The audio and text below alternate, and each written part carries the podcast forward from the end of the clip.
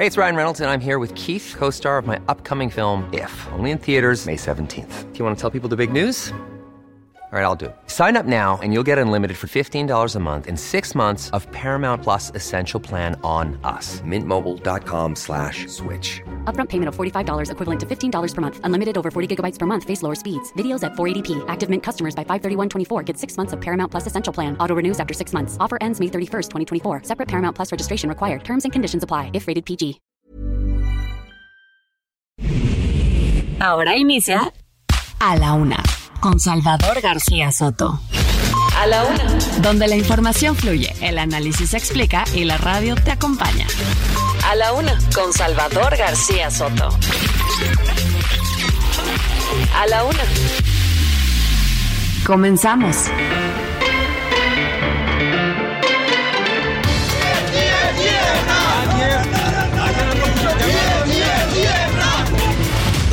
Actual, pues es como dicen los muchachos, una facha, porque es un populacherismo desordenado y contrario al Estado de Derecho.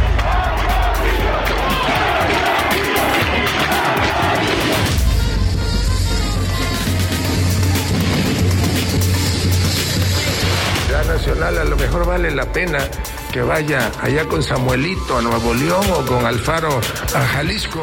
Mucha hipocresía de mi amigo Samuel García.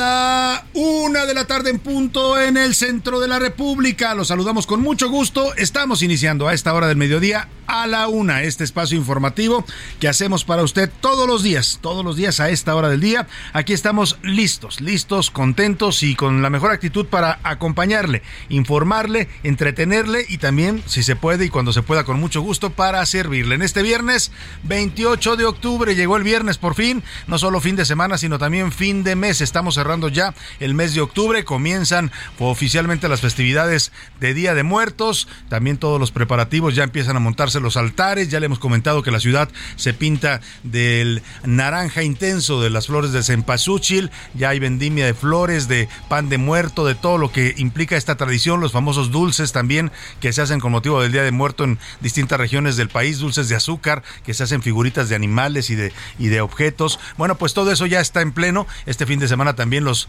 más jóvenes y la gente que gusta también de esta tradición anglosajona, que es el Halloween y el Día de Brujas, también celebran con reuniones, con fiestas, con disfraces, con salir a la calle disfrazado. En fin, toda esta temporada que es del gusto de mucha gente y que es además una tradición importante en nuestra cultura popular mexicana. En este viernes, un viernes templadito acá en la Ciudad de México, 24 grados centígrados la temperatura, bastante sol.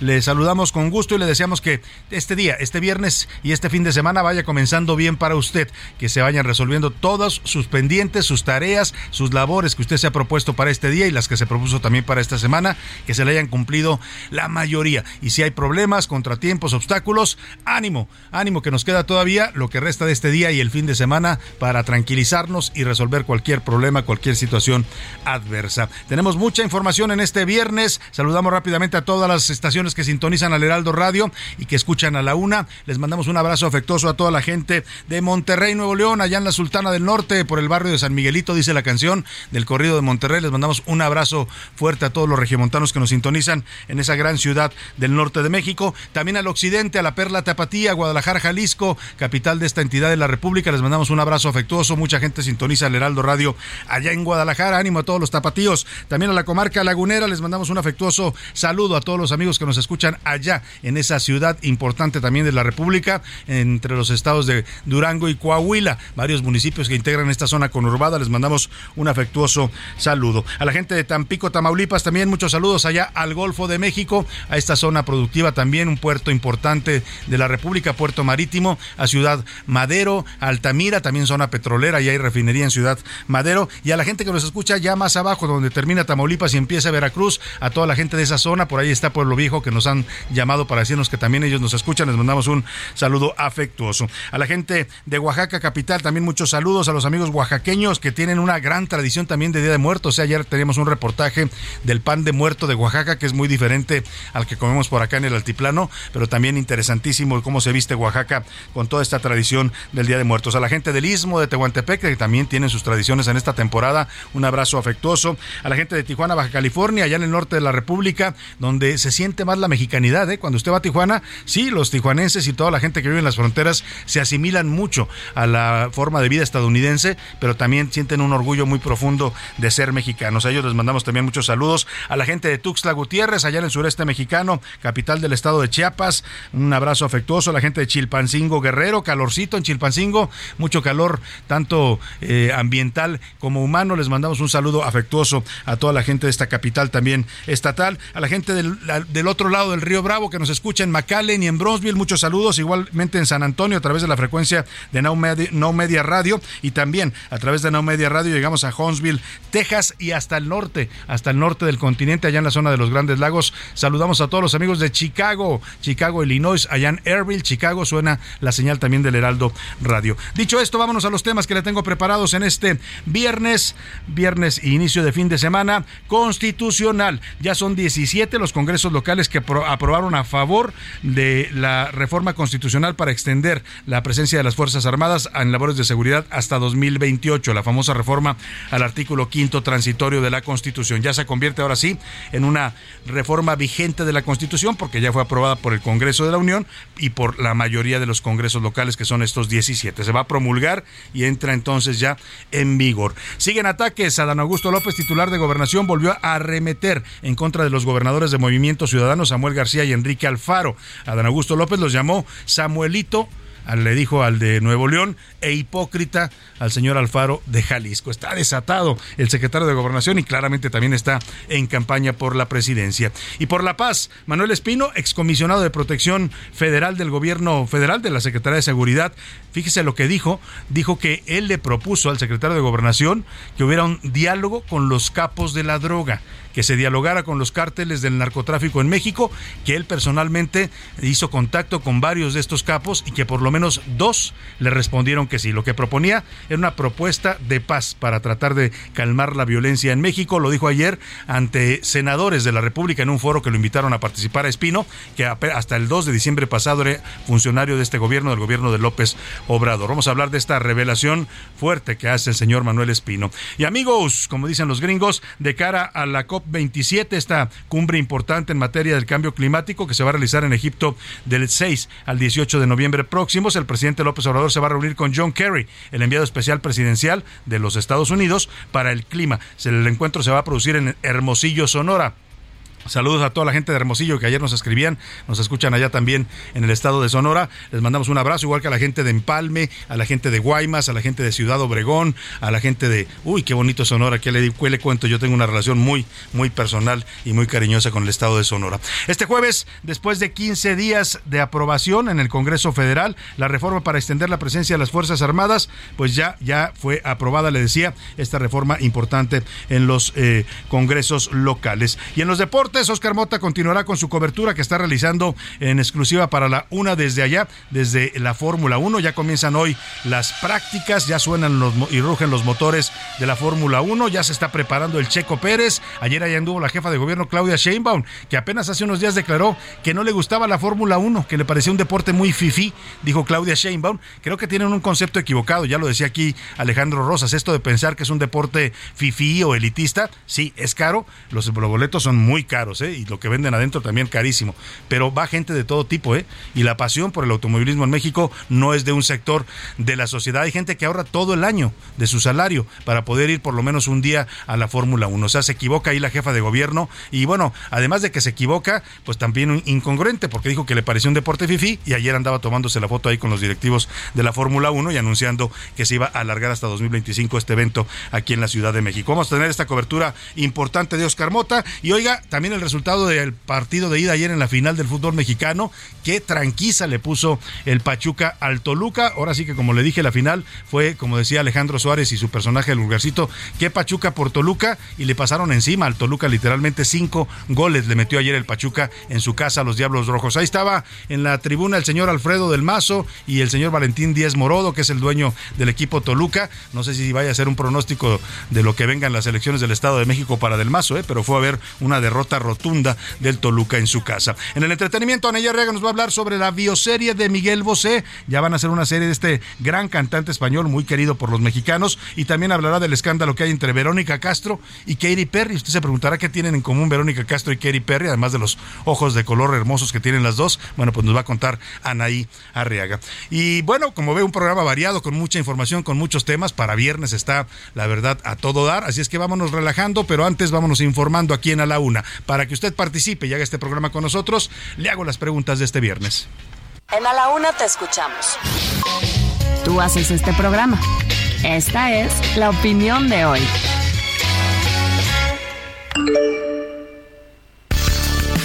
Oiga, y viernes, viernes preguntón aquí en la una, ¿eh? porque nos puso Milka Ramírez cuatro preguntas, no una, no dos, no tres, cuatro preguntas que le vamos a formular el día de hoy. Todos temas interesantes para debatir, algunos son también para opinar, son temas más relajados por el fin de semana.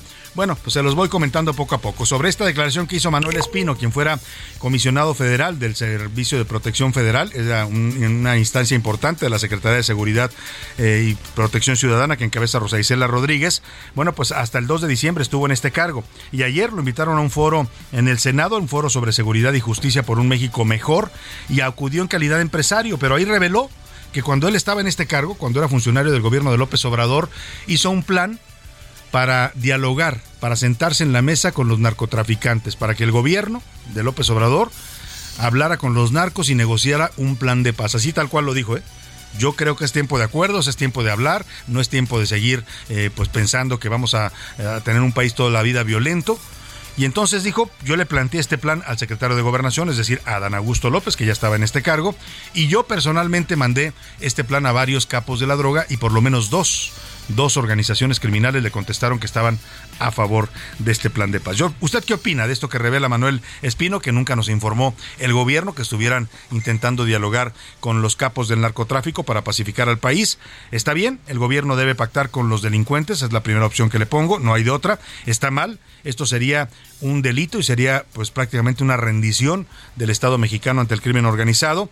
O esto no es nuevo, todos los gobiernos pactan con los narcos. En otro tema que le pongo sobre la mesa, ayer en la final de la Liga MX, ya le decía, el Pachuca le recetó cinco goles al Toluca en su casa, ¿eh? Ahora sí que fueron a darles chorizo a los toluqueños, a los toluqueños en su propia casa, 5 a 1.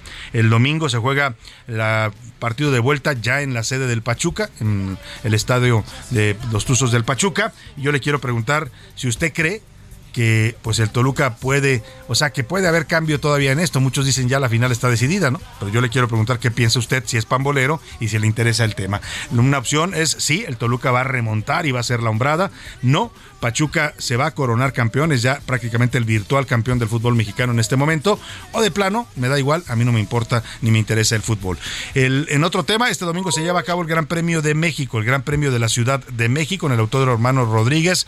México va a estar representado en esta competencia por el mexicano y jalisciense Sergio El Checo Pérez, un piloto que viene en una racha impresionante, ha ganado ya varios premios en este año, ha ganado varios segundos y tercer lugares, está peleando todavía eh, por este campeonato y México podría ser el país, su propio país, en donde el Checo Pérez pudiera ganar esta posición. El año pasado quedó en tercer lugar. Lo quiere, la pregunta que le quiero hacer es si usted cree que Checo esta vez puede ganar el Gran Premio de México, cree que lo va a ganar y también qué piensa de la Fórmula 1. Le doy opciones para que me conteste. Sí, el checo puede ganar, es mi gallo y vamos con todo a apoyarlo. No, el checo no tiene oportunidad de ganar, hay pilotos mejores que él y van a ganar.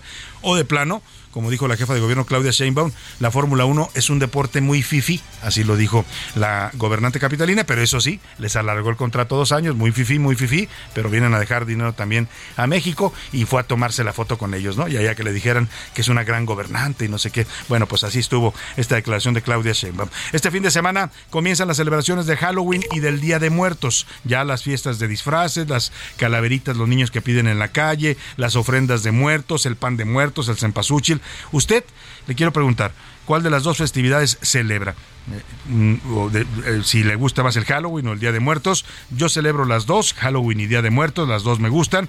Yo prefiero celebrar solamente el Día de Muertos porque es, la tradición mexicana que hay que preservar. O de plano, no me gusta esta temporada y no celebro ninguna de las dos porque también hay gente que no necesariamente se contagia de estas festividades. Los números para que nos marque 5518 41 51 99. Mándenos mensajes a través de texto o mándenos también su voz si usted quiere que salga al aire. Aquí lo que le garantizamos es eso, que su opinión siempre es escuchada, valorada y sale al aire. Vámonos al resumen de noticias porque esto como el viernes, como el fin de semana y como las festividades del Día de Muertos, ya comenzó.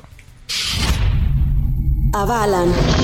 La Cámara de Diputados aprobó con 486 votos a favor, ninguno en contra y una abstención una reforma para incluir a la ley del Instituto Mexicano del Seguro Social la definición de personas trabajadoras del hogar y obligar a los patrones a inscribir a sus empleados a ese servicio suaves difuntos. Según dicta la tradición, ya recibimos las primeras visitas del Día de Muertos. Trata de las mascotas quienes regresaron a la tierra de los vivos este jueves. Sin apagones. El presidente López Obrador promete que en ocho años no habrá apagones en Baja California Sur. Será una inversión de 180 mil millones de dólares para una termoeléctrica. Estable. La inflación se mantuvo estable en septiembre en Estados Unidos en 6.2 a un año y 0.3% a un mes, según el índice PCE, el indicador de inflación preferido para la Reserva Federal y publicado este viernes por el Departamento de Comercio. Nuevo dueño. Elon Musk finalmente compró a Twitter por 44 mil millones de dólares. Así terminó un proceso de acusaciones y demandas mutuas en este proceso de compra-venta. Una de la tarde con 16 minutos. Vamos a la información en este viernes. Oiga, ya se aprobó, ya es un hecho, ya es una reforma a la Constitución. El artículo quinto transitorio ha sido modificado para que ahora diga que las Fuerzas Armadas, el Ejército, la Marina, eh, van a permanecer en las calles, incluida la Guardia Nacional, hasta 2028, no hasta 2024, como originalmente decía este transitorio. Esta reforma, que fue aprobada por el Congreso de la Unión, ya logró el aval de los 17 congresos locales. Era necesario el respaldo de la mitad más uno, es decir, 17 que ya se cumplieron. Incorpora también la administración y la operación a la, a la Guardia Nacional, ya la transfiere a la Secretaría de la Defensa y ya aprobaron pues estos estados que le voy a mencionar esta reforma. Baja California, Campeche, Chiapas, Ciudad de México, Hidalgo, Estado de México, Michoacán, Oaxaca, Puebla, Quintana Roo, Sinaloa, Sonora, Tabasco, Tamaulipas, Tlaxcala, Veracruz y Nayarit. Solamente falta que se publique en el diario oficial para que entre en vigor. Mirka Ramírez nos explica. Buenas tardes, Salvador, para comentarte que con el aval del Congreso Local de Nayarit, la reforma que permite la presencia de las Fuerzas Armadas en labores de seguridad pública hasta el 2028 ya es constitucional. Esto luego de que se aprobara en 17 legislaturas locales. El primero en ratificarla fue el Congreso de Oaxaca el pasado 13 de octubre. Y las últimas entidades en votarla fueron el Estado de México, Sonora, Hidalgo y, como te comentaba, Nayarit. Los estados que ya la aprobaron son Baja California, Campeche, Chiapas, Ciudad de México, Hidalgo, Estado de México, Michoacán, Oaxaca, Puebla, Quintana Roo, Sinaloa, Sonora, Tabasco, Tamaulipas, Tlaxcala Veracruz y Nayarit. Este proyecto contempla una reforma al quinto transitorio constitucional propuesto por la priista Yolanda de la Torre. De acuerdo con el procedimiento legislativo, deberá de regresar al Congreso de la Unión para su posterior publicación en el Diario Oficial de la Federación. Hasta aquí mi reporte, Salvador. Muchas gracias, Amilcar Ramírez. Y en la mañanera, a pesar de que ya la puede promulgar, o sea, ahorita si quisiera ya la puede mandar el presidente López Obrador, el Ejecutivo Federal, pues al, diario oficial para que se publique y ya entra en vigor. Pero el presidente ya sabe, le gusta siempre llevar la contraria, dijo que no, todavía no la va a publicar, que se va a esperar hasta que voten los 32 congresos. O sea, podría pararse aquí todo y ya publicarla y ya adiós al tema, ¿no? La seguirían procesando los congresos, pero ya no sería noticia porque ya está mm, constitucionalmente aprobada esta reforma. Dice López Obrador que no la va a publicar porque quiere que voten todos y quiere luego, después de cada, que cada congreso emita su voto sobre esta reforma, Congreso de los Estados, exhibirlos en su mañanera. O sea, el presidente vive del pleito, ¿eh? Vive del pleito, le gusta el pleito, no está tranquilo, es de esas personas que si no se están peleando con alguien, como que no tienen paz interior, ¿no? No la tienen y, buscan pelearse con alguien. Bueno, pues dice que hasta que no voten todos, lo va a publicar para que pueda exhibir, decir este Congreso sí lo aprobó, este no, ya ve, son conservadores, este, bueno, en fin, esto fue lo que dijo hoy el presidente y de paso, ¿por qué no? Para no perder la costumbre, arremetió contra sus opositores y ya es legal la reforma. Sin embargo, yo le he pedido al secretario de Gobernación que no nos quedemos con los 17, que se vaya a todos los congresos locales para saber quién es quién y que también los legisladores locales asuman su responsabilidad. A ver si van a votar como representantes del pueblo o como representantes de los partidos. Ahora como hipócritas hablan de que se va a militarizar el país, cuando ellos fueron los que iniciaron la guerra y permitieron masacres y torturas y desapariciones y graves violaciones a los derechos humanos. Pues ahí está el presidente peleando, peleando como solo sabe hacerlo. Parece que es lo que más se dedica el presidente a pelear y eso así, a repartir dinero que tiene muy contento a mucha gente. Eh, y mire, eh, dice el presidente, no, ya, ya está aprobada, pero que se vaya Dan Augusto a todos los congresos. De paso, el presidente también lo que está haciendo es darle pues más este foro a su corcholata, ¿no? A Dan Augusto, que además es su hermano, así lo ha descrito, su gran amigo, pues dice, síguele con tu gira, ¿no? Ya ves que te ha, dado muy buenos resultados, estamos hablando todos los días de él porque anda haciendo declaraciones polémicas, pues quiere que vaya a visitar todos los congresos, o sea, que recorra toda la República, pues a Dan Augusto, para ver si así lo conocen más y se vuelve una corcholata un poco más competitiva. Eh, por lo pronto, esta, esta tendencia de López Obrador a estar criticando a los opositores, a estarlos descalificando, a todos los que no piensan como él, pues dice el señor Porfirio Muñoz Ledo en un audio interesante eh, que no, esto, eh, con toda esta actitud que, tiene López Obrador, ni es juarista, ni es mm, pues nada, dice que, que, admira mucho a Juárez, pero Juárez, ¿usted se acuerda? La gran frase del Benemérito de las Américas, que es conocida en todo el mundo, está presente en varios monumentos que se han hecho a Juárez en otros países, el respeto al derecho en los entre los individuos como entre las naciones, el respeto al derecho ajeno es la paz pues este presidente ni respeta ni promueve la paz, ¿no? Dice, la promueve cuando le conviene, según él en el exterior, pero en México, pues la paz más bien la, dinamita todos los días con declaraciones, con ataques, con cuestionamientos a todos los que no piensen como él. Esto dijo Porfirio Muñoz Ledo, el hombre que le colocó la banda presidencial Andrés Manuel López Obrador sobre el actual mandatario. Dijo que es el antijuárez, así como el anticristo, pero el antijuárez. El gobierno actual, reitero lo que dijo Dante Delgado, pues es como dicen los muchachos, una facha, porque es un populacherismo desordenado y contrario al Estado de Derecho. Yo mandé un Twitter antier lo quiero detener, pero se los quiero repetir. Es el anti-Juárez. ¿Por qué? Porque Juárez dijo que entre los individuos como entre las naciones el respeto al derecho y la paz. Y nuestro presidente viola el derecho interno y se burla del derecho internacional. Por eso se llama el anti-Juárez. Ahí está, le puso el anti-Juárez al Porfirio Muñoz Ledo, que hoy es uno de los críticos más duros de A4T, a pesar de haber sido integrante de este movimiento, o de serlo todavía, porque nunca lo han expulsado, sigue siendo hasta donde yo entiendo integrante de Morena, fue diputado federal, presidente de la Cámara de Diputados, y en esa calidad le puso la banda presidencial a López Obrador aquel primero de diciembre de 2018. Y como el presidente le da cuerda, pues Adán Augusto está feliz, ¿no? Anda recorriendo los estados y le decía, de paso, eh, se hace promoción con estas declaraciones polémicas, y hoy se volvió a lanzar, más bien ayer jueves estuvo visitando el Congreso de Colima y allá pues eh, se lanzó fuerte otra vez contra los eh, gobernadores, pero antes, antes los diputados locales de Colima increparon a Dan Augusto.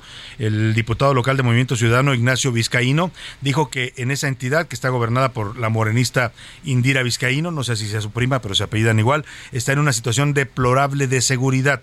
En respuesta, el titular de gobernación arremetió de nueva cuenta contra los gobernadores de Movimiento Ciudadano. Le tocó parejo a Samuel García y a Enrique Alfaro. Al primero lo llamó Samuelito y al otro le dijo hipócrita. Escuche usted. Esa clase, alta clase de doctrina de seguridad nacional, a lo mejor vale la pena que vaya allá con Samuelito a Nuevo León o con Alfaro a Jalisco. Mucha hipocresía de mi amigo Samuel García, que por cierto voy a platicar con él el sábado. Desafortunadamente, pues la Fuerza Civil se dedica a cuidar a los Oxos y a los 7-Eleven, pues así como va a ganar la batalla.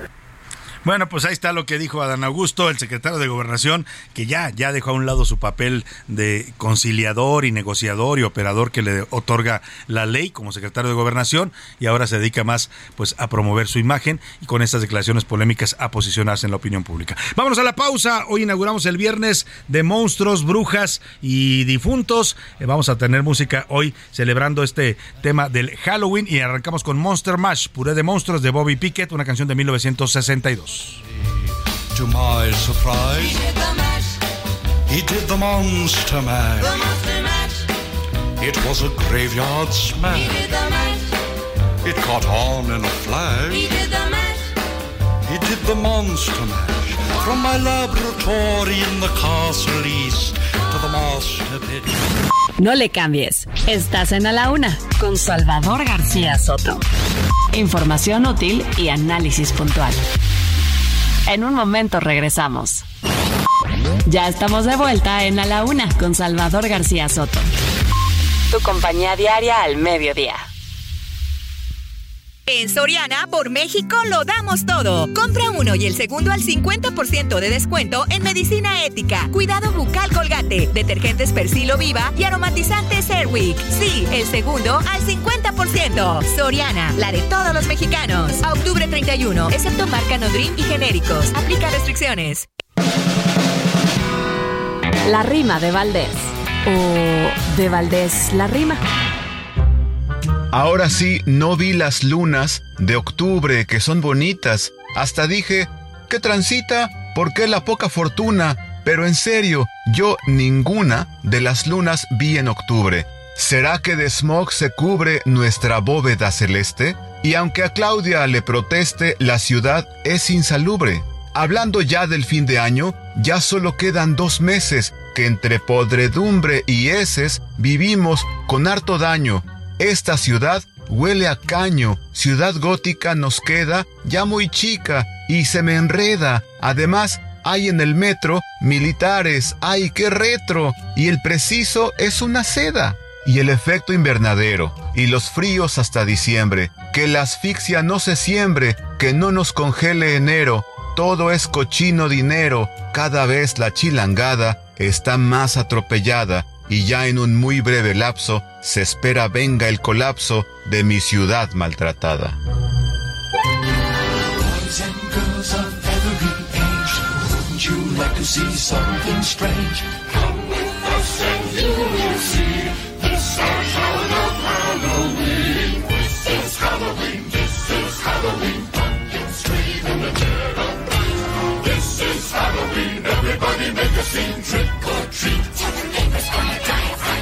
fright. It's everybody scream.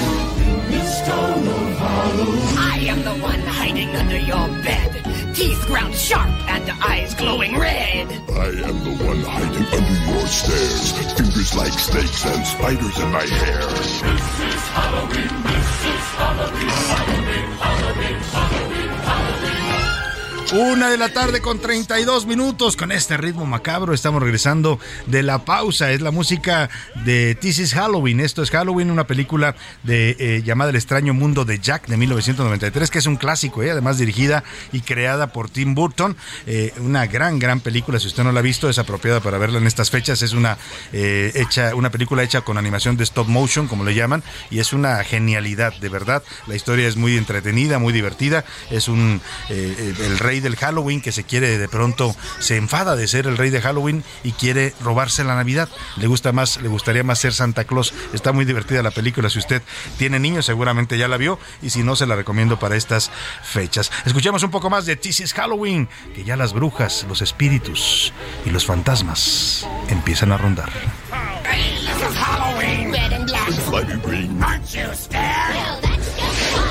Say it once, say it twice. Take a chance moon in the dead of night. Everybody scream. Everybody scream.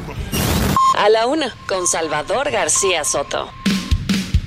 Y nos vamos directo hasta el Autódromo Hermano Rodríguez, donde está comenzando ya la acción, rugen los motores, se calientan las llantas, la pista está a puesta para un gran premio y un gran evento que vamos a tener este fin de semana. Ahí se encuentra Oscar Mota, nuestro conductor de deportes, que está haciendo una cobertura especial desde el Autódromo Hermano Rodríguez. Y me da mucho gusto saludarte, Oscar. ¿Cómo está el ambiente previo al arranque ya de las primeras pruebas de la Fórmula 1? Te saludo, Oscar. Salvador García Soto, amigas y amigos de la UNA. Hoy un gran día para ganar los saludos Carmota desde el interior del Autódromo Hermanos Rodríguez, donde ya inició la actividad en pista del Fórmula 1 Gran Premio de la Ciudad de México 2022, presentado por Heineken, del cual Heraldo Media Group es patrocinador local. Desde las 9 de la mañana abrieron las puertas, aproximadamente 9 y media iniciaron algunas actividades para prensa, donde se reunieron representantes de los equipos respondiendo diferentes preguntas respecto a la estrategia que utilizarán sus equipos. A partir de la una de la tarde se está llevando ya la primera práctica, obviamente el reconocimiento de pista de los pilotos, a quienes por cierto tuvimos la oportunidad de recibir. Bueno, estuvimos ahí en el momento en el que llegaron y así respondió la afición.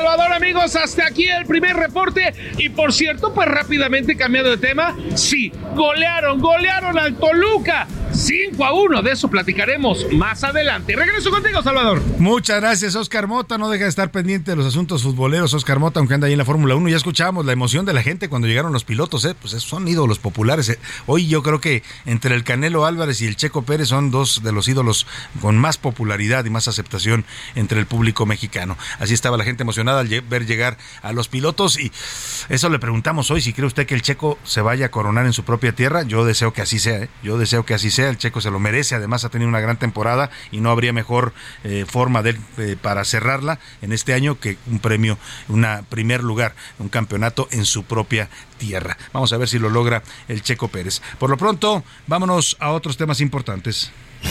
A la una, con Salvador García Soto. Oiga, mientras andamos hablando de estos eventos, ayer se dio a conocer un reporte del organismo internacional The World Justice Project o el Proyecto Mundial de Justicia que mide la pues los niveles de justicia, de impunidad y de también vigencia del Estado de Derecho en los países del mundo. Es interesante porque se va midiendo cómo cada país tiene una vigencia plena de legalidad es decir, que se respetan las leyes, que hay seguridad, que hay certidumbre, no solo para la gente que vive en esos países, sino para quienes llegan a invertir de otras naciones. Eh, por supuesto que tanto avanza la justicia, que tanto se combate el crimen, que tanto se combate la impunidad. Y en, este, en esta nueva medición, la más reciente que se dio a conocer hace unos días, México lamentablemente no tuvo buenas noticias. Por cuarto año consecutivo, nuestro país cayó en el índice global de Estado de Derecho, elaborado por esta organización World Justice Project. Esto quiere decir que la situación en nuestro, país no está bien ni en la impartición de leyes, ni en la corrupción, ni en el desempeño de la justicia penal, incluso en el orden y seguridad. Son los parámetros que se miden para esta, esta clasificación mundial en la que México vuelve a caer. Estamos en pleno retroceso en todos estos temas que le dije. Por cuarto año consecutivo, México retrocedió en el índice global de Estado de Derecho. Obtuvo un puntaje de 0.42, que lo ubicó en el lugar 115 de 140 países de todo el mundo, es decir, de los peores evaluados. El año pasado había registrado 0.43 y se encontraba en la posición 113. Esto, de acuerdo al estudio elaborado por la International World Justice Project. A nivel regional, México ocupa el lugar 27 de 32 países estudiados en América Latina y el Caribe. Esta caída en el ranking evidencia un grave deterioro al sistema de justicia, debilitamiento de los contrapesos no gubernamentales, así como la sociedad civil y la prensa. Además, se señala un estancamiento en materia anticorrupción, aunque los únicos rubros con mayor fortaleza fueron el gobierno abierto y el respeto a la ley derivado de la transición de poderes. Mientras que territorios como Dinamarca, Noruega, Finlandia, Suiza, Países Bajos e incluso Canadá fueron los punteros con las calificaciones más altas. Así, nuestro país que figura, pero por su deterioro en orden, seguridad, justicia y corrupción. En esta materia de seguridad hemos avanzado. En el caso de la justicia no hay límite presupuestal y sí continúa habiendo corrupción, pero ya no es lo mismo. Para la una con Salvador García Soto, Iván Márquez.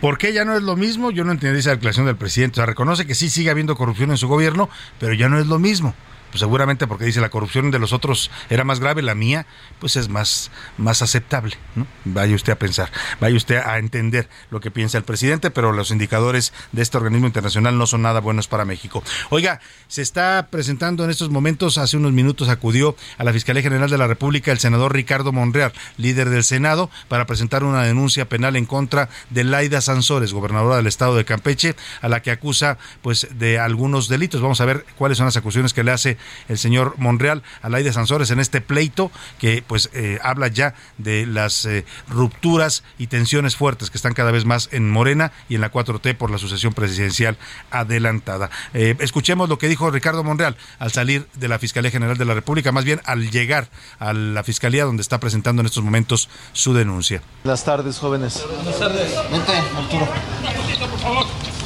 Los voy a nomás a esperar, pero ¿cómo lo filtraron? ¿Quién lo filtró? Gracias, senador. Nomás por ustedes, porque por respeto a su trabajo. Te agradezco, senador. A su respeto a su trabajo, ¿eh? Un poquito no, este, ahí después les platico. ¿Quién les filtró tanto? son muy vivos, son muy vivos. Nada, nada, nada. Voy a entrevistarme con el fiscal y posteriormente veré otras cosas. Bueno, es todo lo que quiso decir Monreal. No confirmó si lleva o no la denuncia para presentarla, qué delitos le va a imputar o le va, va a pedir que el Ministerio Público investigue en contra de Laida Sansores. Y se sorprendió, dice Monreal, de ver a la prensa. ¿Quién les filtró? ¿Quién les filtró? Preguntaba. Eh, mire, más, lo más seguro es que haya sido de su propia oficina que les hayan avisado que iba a ir a la fiscalía. Y para hablar precisamente de este encontronazo, de este pleito que más que Ricardo Monreal contra Laida, ayer lo dijo él en estos micrófonos, parece pues Ricardo Monreal contra Claudia Sheinbaum y el tema de fondo es la sucesión presidencial y decía él las purgas que quieren iniciar en la 4T. Saludo con gusto en la línea telefónica a Ramón Alberto Garza, periodista, analista y director de Código Magenta. ¿Cómo estás, querido Ramón? Muy buenas tardes. No me escuchó Ramón Alberto, estaba en la línea, vamos a ver qué pasó, pero vamos a platicar en un momento más con él para que nos ayude, pues a nos dé su punto de vista y su análisis sobre esta, eh, esta diferencia, más que diferencia ya es un pleito, ¿eh? porque lo que sacó la de Sensores es presuntamente conversaciones privadas de Monreal. Monreal dice que son falsas, que están truqueadas, pero la verdad es que las acusaciones pues fueron fuertes, lo acusó de traidor, de que estaba negociando y operando, traficando influencias con otros partidos por las, la ayuda que ofrecía Alejandro Moreno. Ahora sí ya está en la línea telefónica Ramón Alberto Garza. Querido Ramón, qué gusto saludarte. Buenas tardes. Bueno, mi querido Salvador, ¿cómo te va? Buenas tardes. Con el gusto de saludarte. ¿Cómo ves este encontronazo entre Monreal, Laida, Claudia Sheinbaum? Todo el ambiente está ya muy enrarecido dentro de la 4T, Ramón Alberto. Pues eh, yo creo que aquí lo que hay que buscar es quién es el, el enrarecedor del ambiente. Porque aquí hay mucha perversidad en lo que y está a ver, tenemos problemas con la llamada, no se está escuchando bien lo que nos dice Ramón Alberto, vamos a ver si podemos eh, mejorar la calidad de la recepción de la llamada para que podamos escuchar plenamente el análisis, siempre buen análisis político que realiza Ramón Alberto Garza. Te escucho de nuevo, Ramón Alberto, estabas cortándote un poco, pero te escuchamos. Te decía, Salvador, que pues aquí lo que hay que ver es quién es el enrarecedor del ambiente, porque pues prácticamente eh, eh, no es fuego amigo, es eh, fuego de jefes. no, no es concebible que una persona como Laida Sansores, quien ya vimos cómo actuó y operó el caso del de, presidente del PRI, Alito Moreno, pues esté ahora operando el caso de Ricardo Monreal y básicamente pues debe tener una bendición y la bendición pues será dado quien de mañana le ha dicho cuando está a, a, Básicamente, pues le está dando una patente de curso para que siga haciendo lo que el Código Magenta ya bautizamos como la porro de la 4T. tenemos, la, porro, la señora Pues sí, así es. Y tenemos un no solamente un aporro, sino tenemos también un capataz, porque prácticamente el secretario de Gobernación, Adán Augusto López, quien y llegó de Tabasco con muy buenas cartas credenciales para presentarse como el amigable componedor y conciliador, pues de pronto de la noche a la mañana se devolvió pues una, una fuerza contraria a muchos eh, intereses. Que él había conciliado. Pues vimos el caso de Nuevo León, donde él fue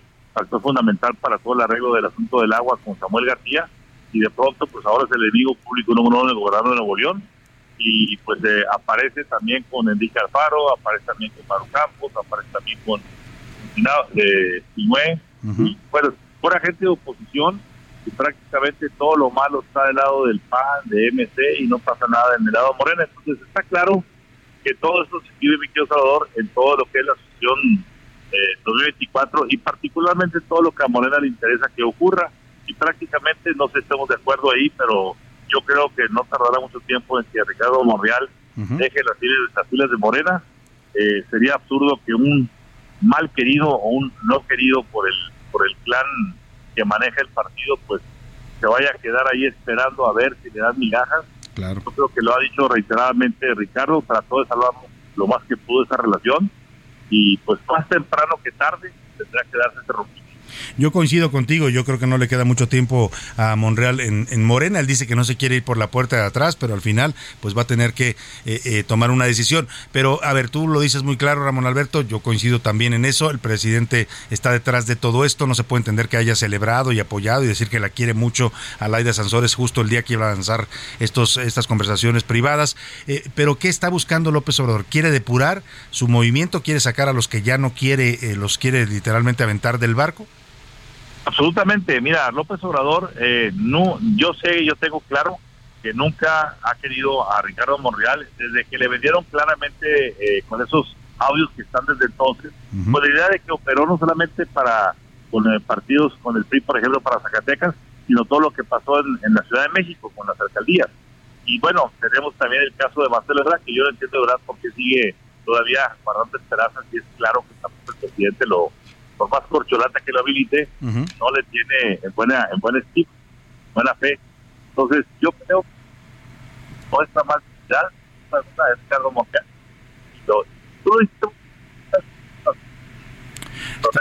Estamos volviendo a perder la, la, comunicación con Ramón Alberto. Lo escuchamos, pero se escucha cortado. Vamos a ver si se puede restablecer la llamada. Eh, ya nos ha dicho lo, lo, lo, más importante, Ramón Alberto. Dile que si quiere continuar, sí, continúa. Continúa, Ramón Alberto. Adelante, te escuchamos. Tú lo has dicho muy puntualmente en tu columna, Salvador, y ha sido muy atingente en lo que has dicho. A ver, Ricardo Monreal no es de las personas que se deja arrastrar. Uh -huh.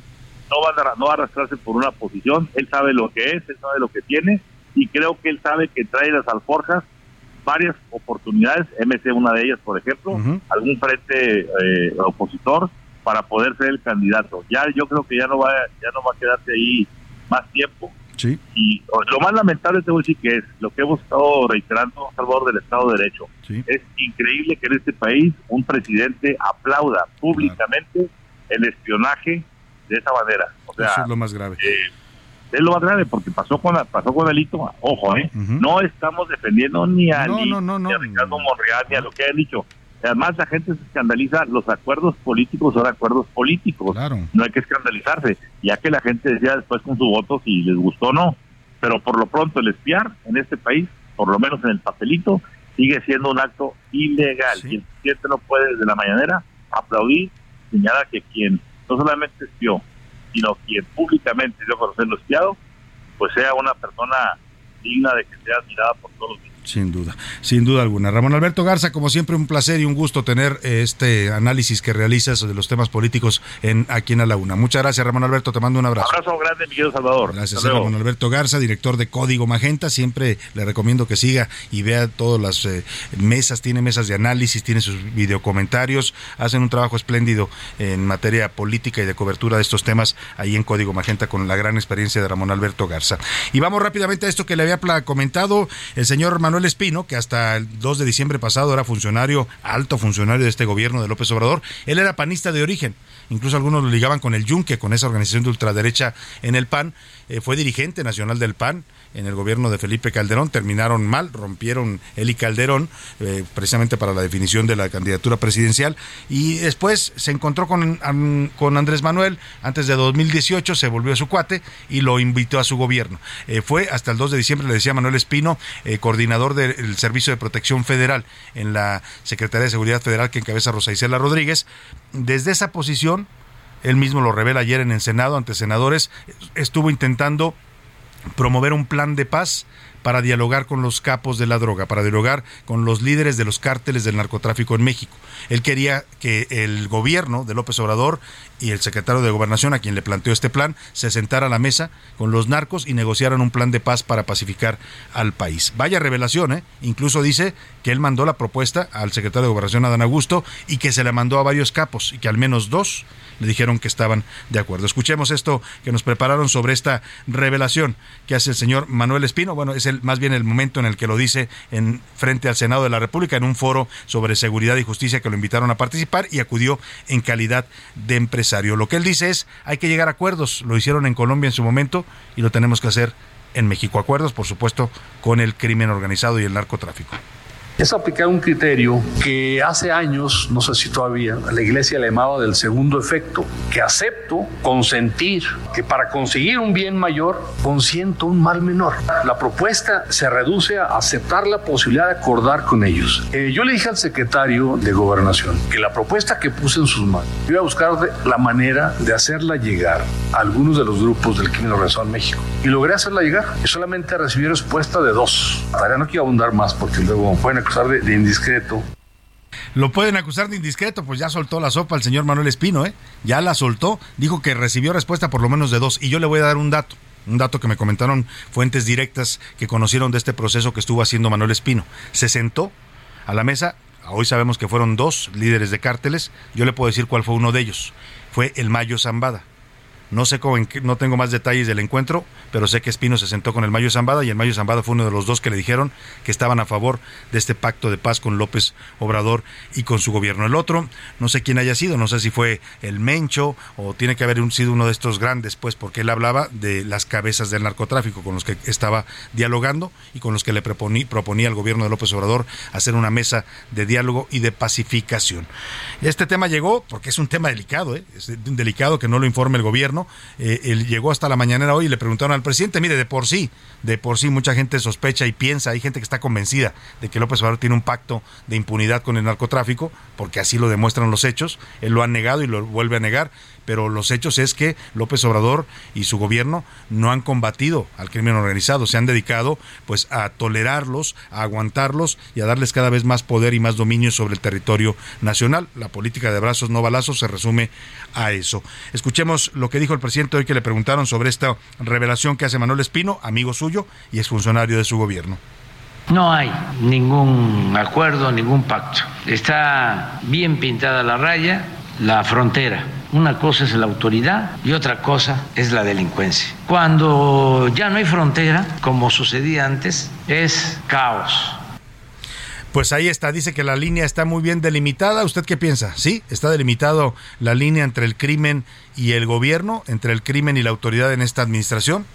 Es un tema interesante de debatir, ¿eh? porque los hechos, una cosa dice la palabra del presidente, una cosa dice el discurso oficial y otra cosa vemos los mexicanos en los hechos. Hemos sido testigos y está documentado. Cualquier persona que me escuche en la República puede dar testimonio de que la Guardia Nacional, el Ejército, la Marina no actúan contra los criminales cuando los ven eh, circulando en sus camionetas impunemente, cuando cometen atracos, cuando cometen eh, ataques a la población civil, los dejan actuar impunemente.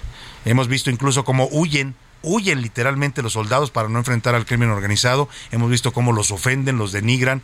Hemos visto eh, muchas cosas. Y lo dice la gente, no lo digo yo, lo afirman. Aquí nos decía la gente de Michoacán, de la zona de, de mm, Aguililla, que ellos estaban desesperados porque ahí estaba el cuartel de la Guardia muy bonito, ahí estaban los guardias nacionales, pero el municipio estaba sitiado por los narcos y la Guardia no hacía nada. Eso lo dice todo México y el presidente sostiene que no hay pacto de su gobierno con el crimen organizado. También Felipe Calderón reaccionó al expresidente de México a esta declaración de Manuel Espino. En su cuenta de Twitter escribió, negociando con los cárteles, con conocimiento y autorización del gobierno, a confesión de parte, relevo de pruebas. ¿Hay más delito? Aquí que en todo lo que Adán anda inventando. Se refiere a las presuntas investigaciones de tráfico de armas en su contra. Quienes deberían estar preocupados por las investigaciones internacionales son ellos. Ojo, eh, lo que dice Calderón tiene mucho sentido. Hay muchas versiones que dicen que en Estados Unidos están documentando todo esto y que en algún punto, quizás cuando termine este gobierno, va a haber acusaciones por complicidad con el crimen organizado. Pero bueno, ahí lo dejamos por lo pronto. ¿Usted qué piensa en todo este tema? ¿Hay o no hay pacto entre el gobierno actual y los narcotraficantes? Vámonos por lo pronto a la rola de la semana de los curuleros de San Lázaro. Hoy nos cantan Pepe Navarro y Pepe Velarde sobre la reforma electoral. Van por el INE, dicen los curuleros de San Lázaro. Yo quiero seguir votando con confianza y bien feliz, con el INE bien rifado, yo digo está bien así. Un, dos, tres. No quieren borrar y ellos no organizar elecciones chuecas, es lo que quieren, no me vengan. Yo no dejaría que el gobierno lo decida, quieren hacer trampa, mejor que comprar con su chamba. No es enemigo, no deciden quién pierde o gana. Ay, nomás hacen la cuenta, es la gente la que habla. Qué ganas de desarmarlo, qué ganas de darle vueltas. Yo quiero seguir votando sin que haya mano negra. No quieren borrar y ellos solo organizar elecciones chuecas. Es lo que quieren, no me vengan. Yo no dejaría que el gobierno lo decida. Quieren hacer trampa, mejor que compren con su chamba. No quieren borrar.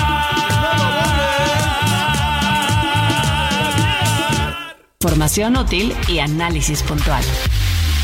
En un momento regresamos. Ya estamos de vuelta en A la Una con Salvador García Soto. Tu compañía diaria al mediodía.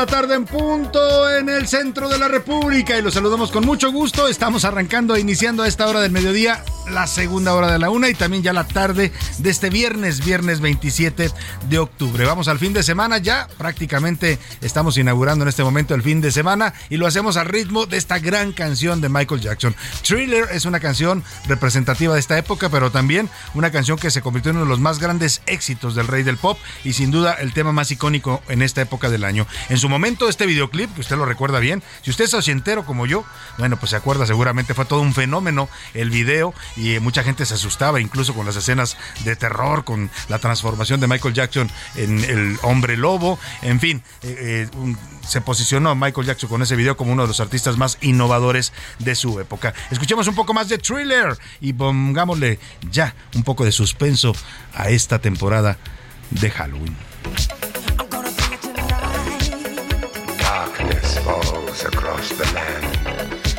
The midnight hour is close at hand. Creatures crawl in search of blood to terrorize your neighborhood. And whosoever shall be found without the soul for getting down must stand and face the hounds of hell and rot inside a corpse's shell. Uy, qué miedo, de verdad. Oiga, si a usted le gusta este género, que hay gente que es muy fanática de este género del terror, del suspenso, de- del miedo, bueno, pues hay una gran serie que estrenó el mexicano Guillermo del Toro en Netflix, de verdad, es algo que usted no se puede perder si es amante de este género. Es un gran, gran producto el que hizo el señor Guillermo del Toro, se llama El Gabinete de las Curiosidades. Él aparece, es interesante porque es muy, muy al estilo de Hitchcock, de Alfred Hitchcock, que es el maestro del suspenso y del terror psicológico. Bueno, pues aparece del Toro presentando cada capítulo y narrando lo que vamos a ver. Muy simpático el señor del Toro, a mí me cae muy bien y la verdad es que hizo una gran, gran producción a nivel totalmente cinematográfico a la serie que le estoy recomendando. Son varios capítulos, se van estrenando dos cada semana. Cada semana aparecerán dos nuevos capítulos y todas son historias fabulosas de miedo, de terror, de suspenso, muy interesantes y muy bien realizadas con grandes actores y una gran producción. Dicho esto, vámonos a los temas que tenemos preparados para esta segunda hora. Vamos a tener todavía mucho material para compartir, para informarle, para entretenernos. Vamos a conversar con el doctor Javier Oliva sobre esta, esto que dijo Manuel Espino, que reveló ayer en el Senado esta confesión de que él propuso un diálogo al gobierno de López Obrador con los narcotraficantes, que él personalmente vio a algunos de ellos y les propuso un plan de paz y algunos incluso ya habían aceptado. Vamos a hablar de esto con un experto en seguridad eh, nacional como es el doctor Javier Oliva. Y también vamos a tener, como cada 28 de octubre, vamos a platicarle cómo se celebran las fiestas de, de San Judas Tadeo, el famoso San Juditas, uno de los santos más queridos aquí en la Ciudad de México y patrono de las causas perdidas, así lo denominan. También mucha gente va a este santuario que está ubicado ahí en la iglesia de San Hipólito, en la confluencia de la Avenida Reforma y Avenida Hidalgo, una zona del centro histórico de la ciudad. Pues van también a pedir mandas, a hacer promesas. San Judas también muchos le prometen que van a dejar de tomar, van a dejar de drogarse, van a dejar eh, los problemas atrás. Bueno, pues es es una festividad muy importante aquí en la capital del país y le voy a contar porque ya se está preparando todo para el día de San Juditas ahí en la iglesia de San Hipólito. También le contaremos sobre la elaboración del pan de muerto. Es una tradición en todo México, es toda una industria también que genera ingresos en esta temporada para muchas familias que se dedican a la panificación y en este caso vamos a hablar del pan de mitla. En Oaxaca es una tradición que pues eh, pasa de generación en generación y que tiene unas raíces muy profundas en la cultura eh, de Oaxaca, en la cultura mixteca. Vamos a estar hablando también de otros temas importantes, pero como siempre, a esta hora del programa no hay nada más importante aquí que escucharlo a usted, escuchar su voz, sus opiniones, sus comentarios sobre los temas que le planteamos. Hoy hicimos cuatro preguntas, cuatro temas, así es que a ver qué nos dijo nuestro auditorio, pero para eso recibo ya con gusto aquí en la mesa a Laura Mendiola. Bienvenida Laura, ¿cómo estás? Muy contenta, ya disfrutando, ya huele a sábado, ya aquí yo ya estoy en mood.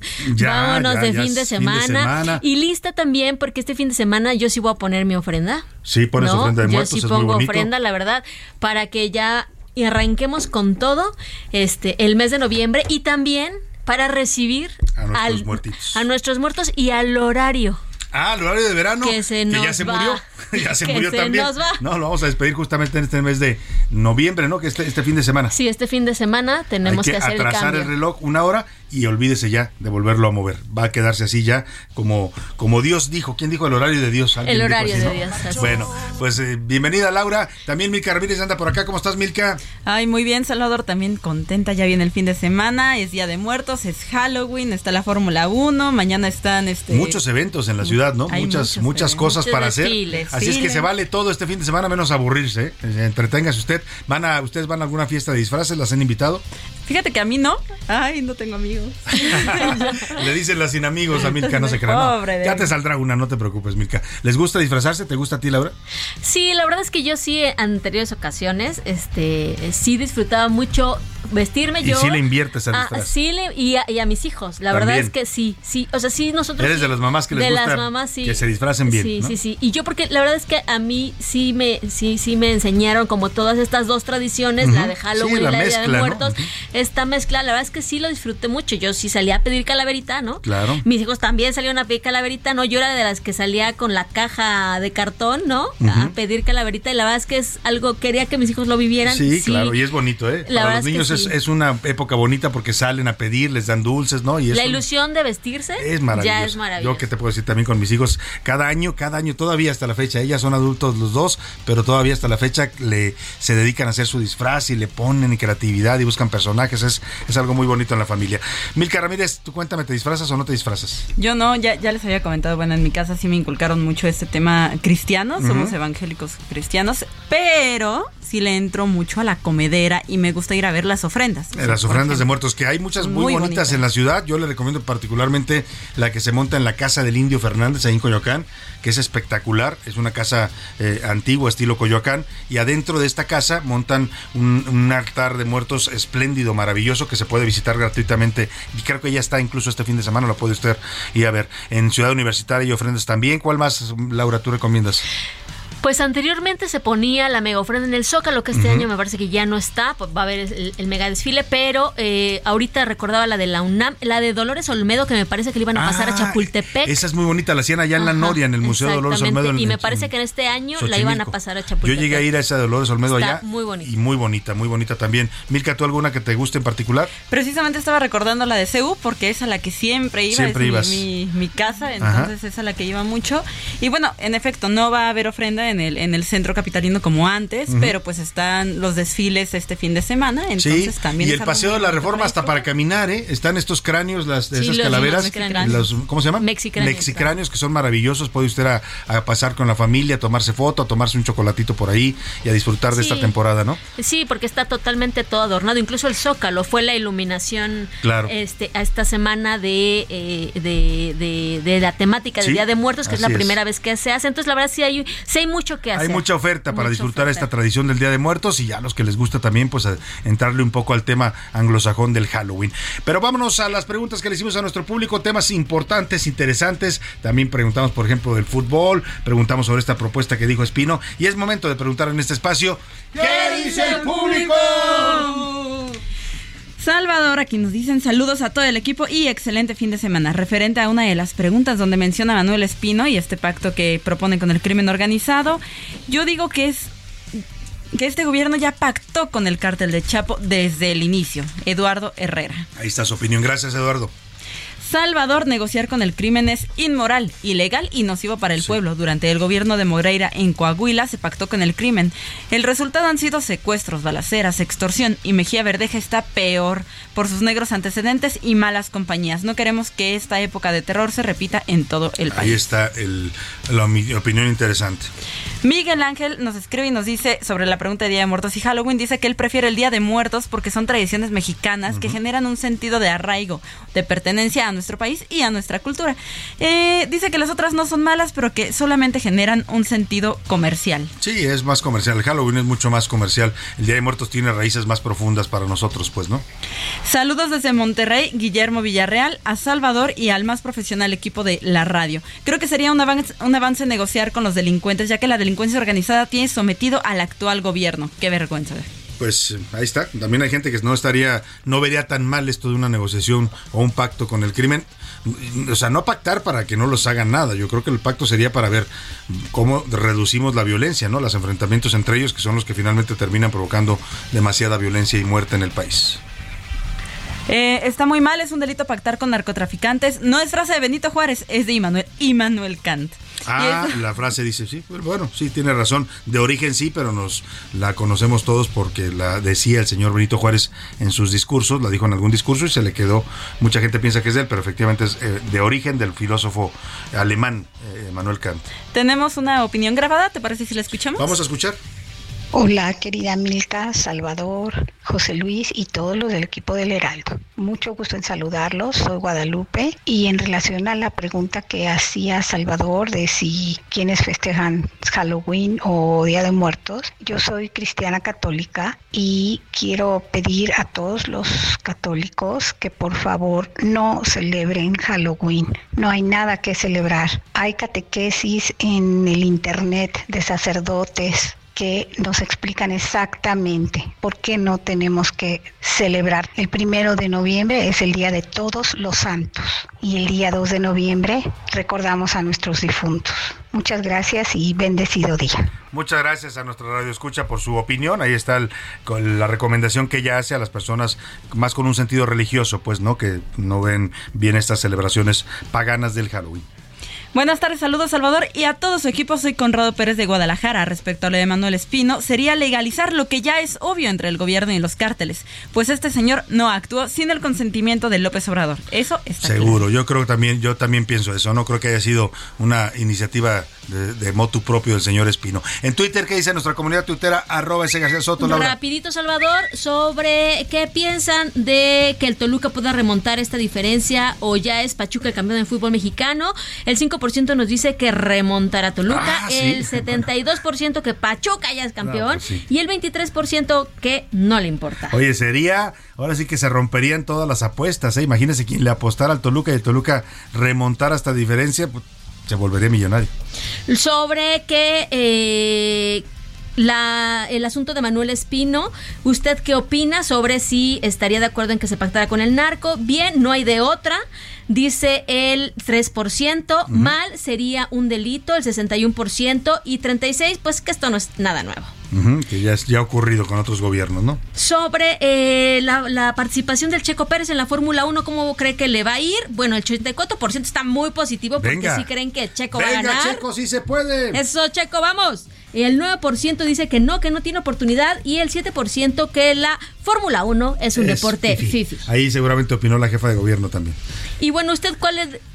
¿Cuál de las festividades usted celebra? El 35% dice que las dos festividades, el 43% que el Día de Muertos, el 3% Halloween y el 18% que ninguna. Ninguna de las dos. Rapidísimo, Salvador, antes de que nos vayamos este, con más información, quiero hacer una precisión. A ver. Eh, la ofrenda monumental del Día de Muertos sí, pero se, se inaugura hoy, justamente. Hoy, hoy es la inauguración. Hoy es la inauguración. Este, va a haber figuras de hasta 7 metros de altura. Entonces, bueno, también es Ahí en el otra, Zócalo, ahí es en el otra opción Zócalo, para- para disfrutar de esta Y temporada. también en el Museo Dolores Olmedo, eh, bueno, que, que decíamos de esta ofrenda, se trasladó a la segunda sección del bosque de Chapultepec. Ya no va a estar allá en la Noria. No, está en la segunda. Ya ves que te decía hace ratito Sí. que la habían cambiado a Chapultepec. Está precisamente en la segunda sección. Muy bien, gracias Laura. Milka Ramírez, más saludito rápidamente. Sí, nos mandaron saludos también desde el Estado de México, desde Jalisco, el señor Miguel Ramírez, el señor Víctor Gil, y nos dicen que muy feliz este fin de semana de Muchos Chilpancingo. saludos. Muchos saludos para ellos también a Chilpancingo. Y vámonos, si le parece, faltan ya 23 días para que se realice el Mundial de Fútbol allá en Qatar. Vamos a conocer más detalles de esta fiesta mundialista en Destino Qatar. ¿Una estufa que manejas desde el smartphone? Nuevas estufas LG InstaView, ahora con inteligencia artificial LG ThinQ. Toca dos veces y descubre la magia del interior sin abrir la puerta. Las únicas con horno de convección, air fryer, grill y triple flama. Descubre la inteligencia de la cocina con LG. Destino Qatar en el Heraldo Radio. Una presentación de LG Electronics. Qatar no es precisamente un punto de referencia cuando se habla de fútbol, por más que en los últimos años haya evolucionado a pasos agigantados. La historia del balompié de esta nación inició en 1960 cuando se formó la Asociación Qatarí y tres años más tarde ya era miembro oficial de la FIFA. No sería hasta 1970 cuando su selección jugó su primer partido oficial y pasarían 27 años más para que llegara a la ronda final de clasificación para el Mundial de Francia 98. Fue justo en esos días cuando el corrupto expresidente de la FIFA, Joseph Blatter, negoció con la familia real la posibilidad de que Qatar organizara algún día un mundial, deuda que se está pagando 25 años después. En 2019, contra todos los pronósticos, ganó la Copa Asiática venciendo en la final a Japón, tetracampeón del evento y aceptando un solo gol en el torneo. No olvidar que llegó a las semifinales de la Copa Oro, donde perdió apenas 1 a 0 ante Estados Unidos, que terminaría siendo el campeón del evento. Hasta la próxima, lo saluda Edgar Valera.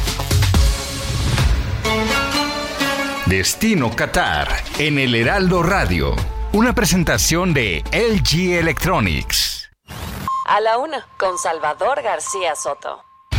Está saliendo ya en estos momentos de la Fiscalía General de la República, Ricardo Monreal ha presentado ya su denuncia, le está enseñando a los reporteros la denuncia que presentó, una denuncia formal y penal en contra de Laida Sansores. En un momento más le voy a dar detalles sobre eh, cuáles fueron las acusaciones concretas que formuló Ricardo Monreal, ha hablado ya con la prensa y en un momento más le informaré de qué está acusando a la gobernadora de Campeche, Laida Sansores. Por supuesto tiene que ver con el tema de espionaje telefónico y de intervención de conversaciones privadas, pero ya le daré más detalles. Por lo pronto, vamos a retomar esta propuesta que lanzó ayer en el Senado de la República el señor Manuel Espino, era funcionario eh, de la Secretaría de Seguridad Federal hasta el 2 de diciembre pasado. eh, y lo que dijo es, es fuerte por lo que significa.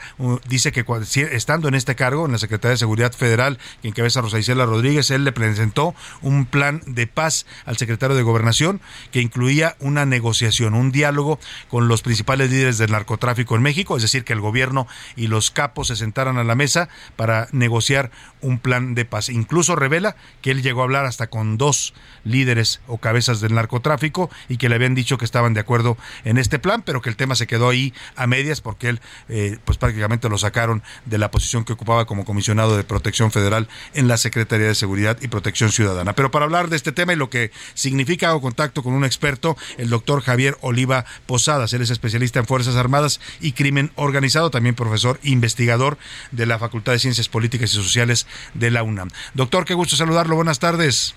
¿Qué tal, Salvador? Buena, buena tarde, muchas gracias por el espacio para comentar esta, este gazapo de Manuel Espino. ¿Cómo lo ve? ¿De plano es un gazapo? Es una tontería absurda, absolutamente. No hay un solo país en el mundo que haya procedido en contra del crimen organizado a negociar como si fueran una guerrilla o como si fueran una fuerza política. ¿Qué van a negociar con delincuentes que destazan, violan, secuestran, venden drogas? ¿Qué es lo que se va a negociar? Sí. Bueno, eh, lo que pasa es que este, este pronunciamiento es propio de un ignorante.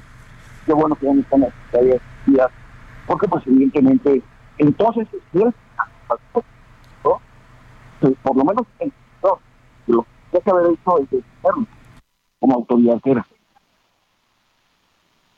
Ese es mi primer comentario.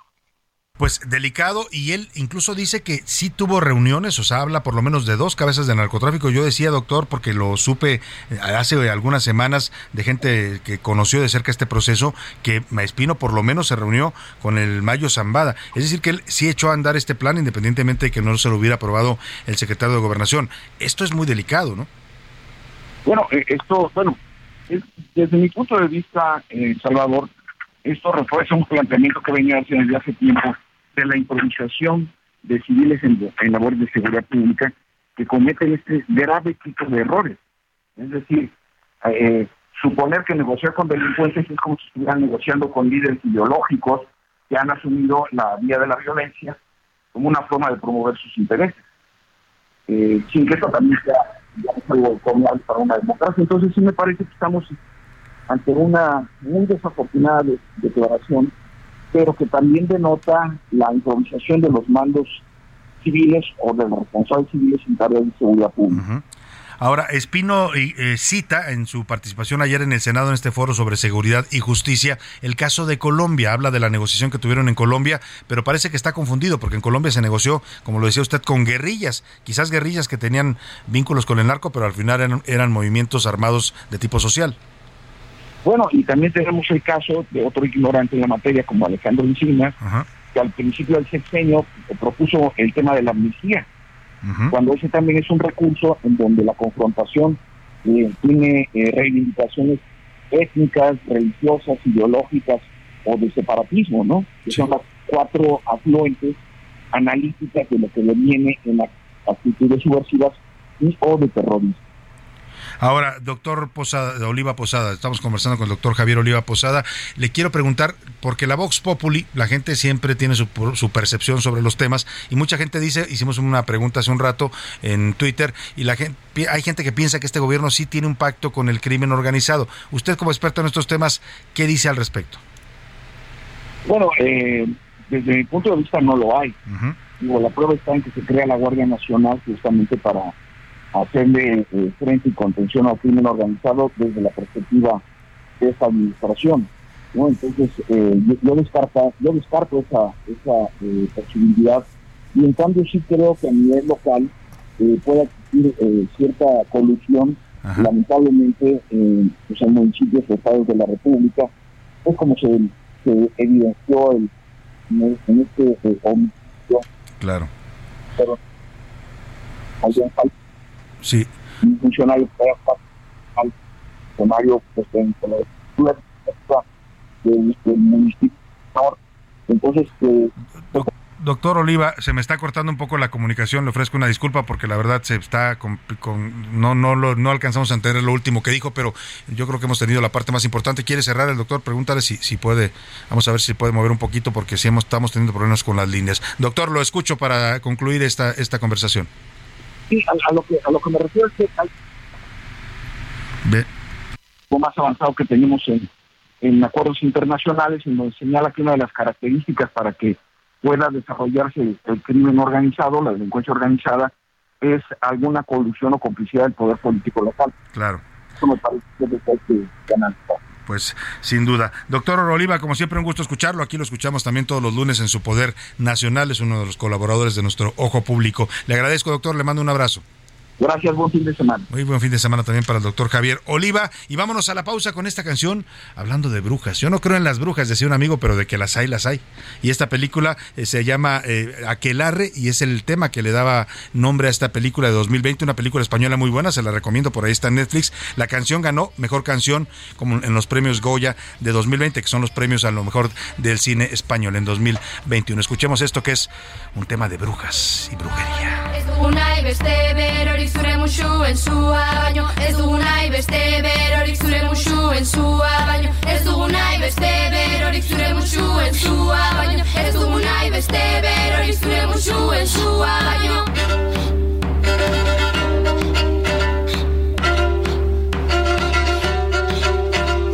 Ternuatik gure portura, basotik labarretaraino. Ez duguna ibeste No le cambies. Estás en A la Una con Salvador García Soto. Información útil y análisis puntual. En un momento regresamos. Ya estamos de vuelta en A la Una con Salvador García Soto. Tu compañía diaria al mediodía.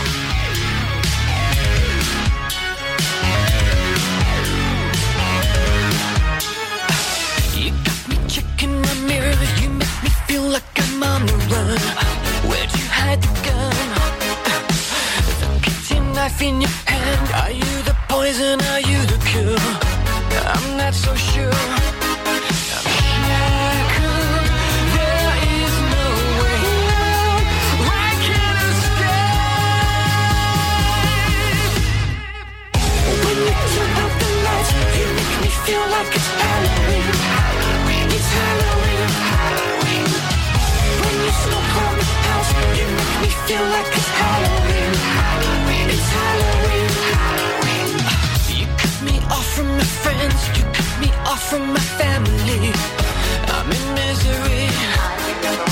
Dos de la tarde con 31 minutos. Estamos regresando de la pausa. Nos fuimos con esta canción de esta película española que le decía Aquelarre, que son una serie de cánticos. Eh, es muy interesante la trama, eh, porque habla de una época allá en el País Vasco, en donde eh, pues a las mujeres, cualquier mujer que hacía algo fuera de lo común, en este caso eran jovencitas que se reunían en el bosque a hacer bailes, a, convivir, y la gente empezó a decir que eran brujas y entonces el pueblo las detiene, las encarcelan, las torturan, las terminan quemando vivas. Eran jovencitas simplemente que les gustaba divertirse y las, eh, las trataron como si fueran brujas. De eso trata esa película que le recomendaba y esta que estamos escuchando se llama You Make Me Feel Like It's Halloween. Tú me haces sentir como si fuera Halloween. Es el grupo Muse, es una canción nuevecita, se estrenó en este 2022 y esta banda inglesa musicaliza su propia realidad posapocalíptica con este noveno álbum de estudio, se llama Will of the People, la voluntad del pueblo y entre los gritos de revolución y supervivencia, el trío inglés abre un espacio para el horror con este tema al estilo de los sintetizadores del señor John Carpenter. Escuchemos un poco más de Muse y me hace sentir como si fuera Halloween.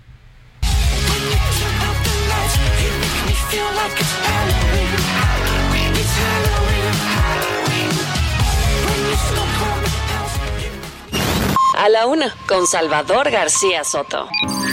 El ojo. En A la Una tenemos la visión de los temas que te interesan en voz de personajes de la academia, la política y la sociedad. Hoy escuchamos a Melisa Moreno. En Melisa lo explica todo. El ojo público. Como parte de la gala Elisa y amigos, la mexicana Elisa Carrillo se presenta este fin de semana en el Auditorio Nacional de la Ciudad de México. Carrillo será la primera latinoamericana en interpretar Bolero, considerada una de las piezas más famosas de Maurice Behart. La partitura fue escrita en 1928 y se construye a partir de una hipnótica melodía presentada en su forma más simple, que luego de explorar los diferentes timbres de la orquesta y sus combinaciones increchento, rompen el éxtasis sonoro. En paralelo, la coreografía sitúa a un solo personaje al centro de un colectivo que lo rodea. Observa, imita, admira y acecha en un momento que va de lo sutil a lo eléctrico. Pocas compañías coreográficas en el mundo cuentan con los derechos para poder presentarla como parte de su repertorio en la actualidad, debido a la gran exigencia técnica y expresiva que conlleva. Para Carrillo obtener los permisos de esta obra y ser protagonista acompañada de bailarines mexicanos significa un gran compromiso y honor. Ahora la mexicana invita a sus más entrañables amigos, a los cuales les tiene un gran cariño y admiración por su talento excepcional, primeras bailarinas y bailarines de las mejores compañías en el mundo,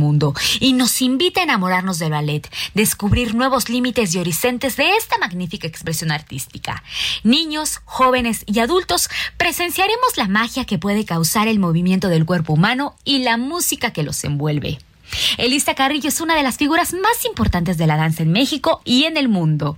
Es directora artística de la Fundación Sir Anton Dolin en Alemania, miembro del Comité Internacional de la Danza de la UNESCO y directora artística de la Compañía Nacional de Danza de Limba. La gala de estrellas Elisa y amigos se llevará a cabo este domingo 30 de octubre a las 6 de la tarde en el Auditorio Nacional. Salvador, esto es todo por hoy. Nos escuchamos la siguiente. Yo soy Melisa Moreno y me pueden encontrar en arroba. A la una, con Salvador García Soto. Los deportes en A la una Y vamos con el señor Oscar Mota en esta, en esta, esta hora del programa, porque está, le decía, desde el Autódromo Hermano Rodríguez en esta cobertura especial que está realizando para A la Una. Vamos a su sección deportiva desde allá. Oscar, ¿cómo estás? Muy buenas tardes. Salvador García Soto, amigos de la 1, hoy un gran día para ganar, por supuesto, desde el Fórmula 1 Gran Premio de la Ciudad de México 2022, presentado por Heineken, de cual Heraldo Media Group es patrocinador local. Así se escucharon los motores y el público al momento de pasar por la curva del Foro Sol y, por supuesto, en el instante en el que pasó Sergio Checo Pérez.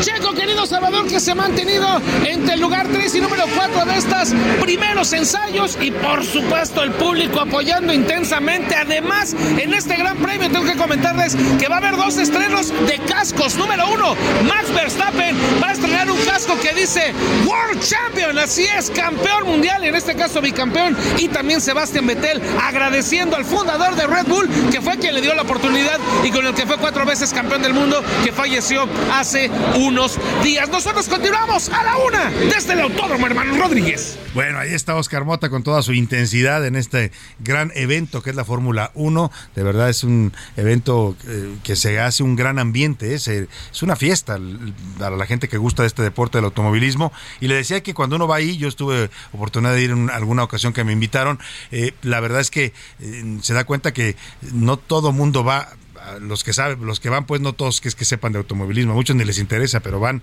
pues a la a convivir, a, a, la fiesta, al ambiente que se hace ahí, hacen terracitas, bares, no hay productos, hay comida, la verdad que es un día bastante, son días bastante agradables ahí en la Fórmula 1, eso sí, cuestan, cuestan carito los boletos y cuesta carito también todo lo que venden adentro, que es mucha mercadotecnia de todas estas marcas que patrocinan y promocionan a la, a la Fórmula 1. Oiga, vamos hasta la Fiscalía General de la República.